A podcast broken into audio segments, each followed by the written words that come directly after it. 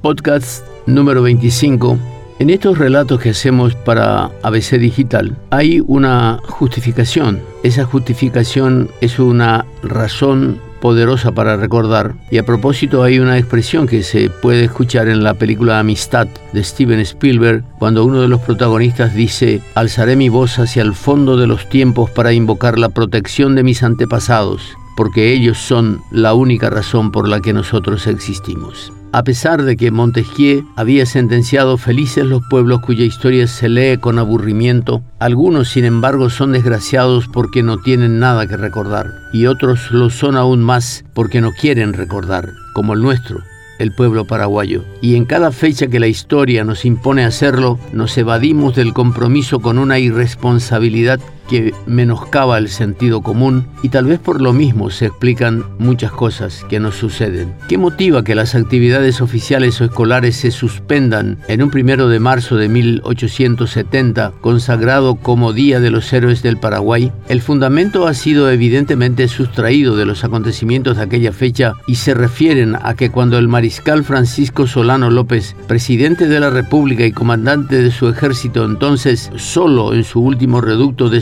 Rocorá, malherido y rodeado por las tropas de la Alianza, murió mientras forcejeaba con un soldado enemigo que pretendía despojarle de un espadín de ceremonia mientras otro le disparaba un balazo a quemarropa por la espalda y directo al corazón. En cualquier catálogo militar o policial de cuarta categoría, a esto se le llama asesinato. Pero se recuerda aquella fecha porque en aquel día también murió un Paraguay que nunca más volvería a renacer. Aquel cuyo pueblo sin recursos y bloqueado sacó fuerzas de flaquezas para extender su martirio y la determinación de resistir en la misma medida que el enemigo acentuaba su crueldad. En aquella época sin precedentes, en el Paraguay florecieron las artes, las construcciones, las ciencias y fue desarrollada una capacidad tecnológica de la que no disfrutaríamos en tiempos más civilizados. Se construían armas, utensilios, herramientas, barcos, instrumentos de toda clase, hasta que se desató el incendio y entonces en el campo paraguayo escaseaba todo, según el historiador brasileño Fernando Batista, excepto la valentía, la disciplina, el mate y el humor y la creatividad. Como consecuencia de la escasez de pólvora, se extraía el salitre de la sal de la orina del personal de tropa, por lo que los soldados orinaban en grandes tachos que permanecían al sol en los campamentos hasta que se evaporara el líquido. Los vapores ya inservibles fueron desarmados y el metal fundido sirvió para la construcción de nuevos cañones. Se fabricaban distintas especies de bombas, de humo, incendiarias y de iluminación, además de coheteras simplificadas no faltó quien inventara un cañón de retrocarga, el cañón rifle de calibre 24. Se construyeron puentes portátiles y hasta nuevos aparatos telegráficos. Para la aguda escasez de municiones, estos eran fabricados con los restos de herramientas, ollas y armas ya destruidas. Se construían cadenas de madera porque las de hierro necesitaban canoas o boyas de soporte para cerrar el río a la flota imperial, mientras la población civil producía fibras de coco y caraguatá y experimentaba la coloración de los hilados con tintes y sal. Las restricciones alcanzaban al papel, por lo que el alemán Robert von Fischer-Trumfeld, contratado por el gobierno nacional, lo elaboró con las fibras del caraguatá y el algodón. Aún así, los documentos fueron reducidos de tamaño y los oficiales recibieron órdenes de llenarlos con letra menuda para mayor rendimiento del material. La tinta, que también se había agotado, comenzó a obtenerse de las cenizas de una haba negra abundante en el Chaco. El sacrificio general llegaba a los hospitales donde los heridos o amputados recibían como todo anestésico un trago de caña para afrontar alguna operación y si sobrevivían a la gangrena, volvían a la lucha ni bien podían ponerse en pie. ¿Éramos un país desarrollado? No. ¿Próspero? No. Pero éramos serios y respetados. Y tuvimos un sentido de la dignidad y del deber que desapareció con los últimos caídos de aquel primero de marzo de 1870. Que si López fue héroe o villano, Aquí no interesa reducir el problema a la dimensión de una encuesta, lo que sí es necesario es poner en primer lugar que en cada primero de marzo debiéramos estar allá, entre los cerros del norte, cavando con las manos para besar la noble calavera, como escribiera Miguel Hernández, de los que nos dieron un ejemplo tan grande de dignidad, de coraje y de amor a la patria. Porque si la memoria sirve para referir un pasado común y si como definiera Ortega y Gasset, la conmemoración es la solemnidad del recuerdo al recorrer la vista sobre el paisaje humano del presente, autoridades y conciudadanos dan unas enormes ganas de llorar. Y continuando con los podcasts, como lo veníamos relatando en los anteriores, recordamos las grandes victorias militares en septiembre de nuestra historia. Y en este caso recordaremos la gran victoria por la recuperación del Fortín Boquerón durante la Guerra del Chaco.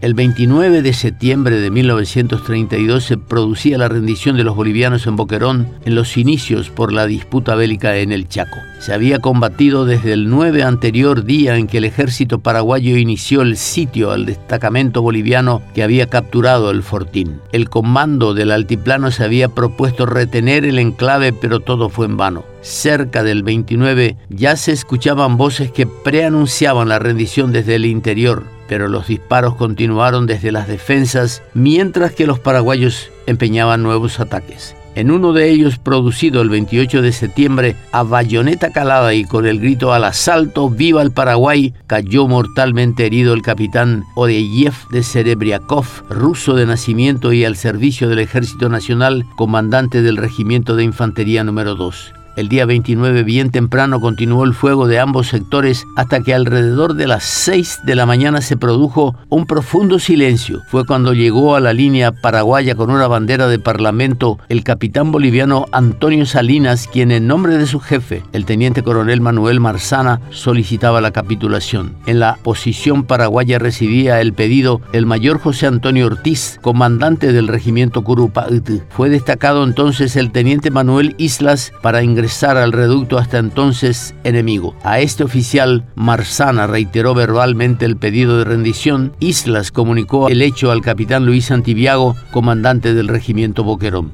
El Fortín retornaba al seno original. Algunas de las patéticas escenas registradas más tarde se hallan en los relatos del entonces teniente Heriberto Florentín, uno de los protagonistas de la gesta. Toda la tropa se había abalanzado en incontenible desborde hacia la trinchera doblegada. Cualquiera podía creer que este encuentro de vencedores y vencidos, llevado bajo un clima de alta tensión nerviosa, terminaría en un ensañamiento despiadado. Sin embargo, fue todo lo contrario. Cada soldado paraguayo a un boliviano para confundirse con él en un efusivo abrazo, como si se tratara de un viejo amigo a quien se encuentra después de un largo tiempo de separación. Allí he visto derramarse muchas lágrimas de la emoción, dice el coronel Florentín. Nadie adoptó postura de vencedor ni de verdugo. Habían terminado 20 días de sangrientos combates en procura de ese momento. Y en el relato de estas series y para continuarlos también recordaremos las derrotas, como las del 3 de septiembre del año 1866 durante la guerra de la Triple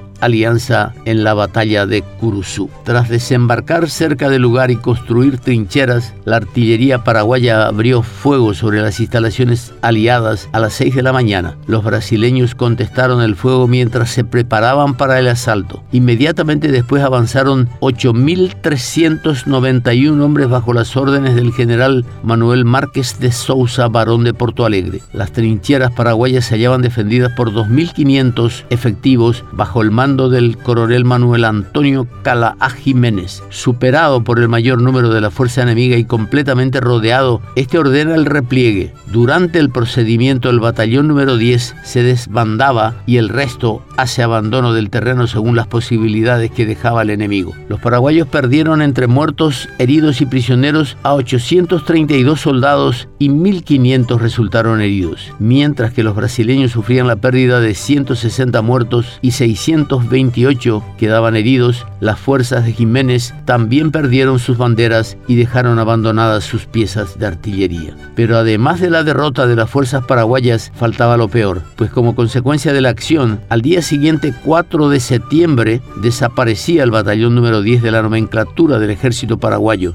motivado por la grave defección del batallón número 10 durante el asalto aliado a las trincheras de Curuzú, el mariscal presidente decidió dar un castigo ejemplar a aquel contingente y un ejemplo para el resto del ejército. Resolvió degradar al entonces coronel Manuel Antonio Calaá Jiménez y al sargento mayor Albertano Sayas. Los demás oficiales fueron sorteados por medio de pajas largas y cortas. Los que sacaban las largas eran inmediatamente fusilados. Los que salieron airosos del sorteo fueron degradados a la clase de tropa. Los soldados formaron frente al resto del contingente y tras numerarse y a todos aquellos a quienes correspondiera un múltiplo de 10, fueron sacados de la formación y fusilados en el acto. Los demás fueron distribuidos en el resto de los batallones, desapareciendo de entre estos el número 10.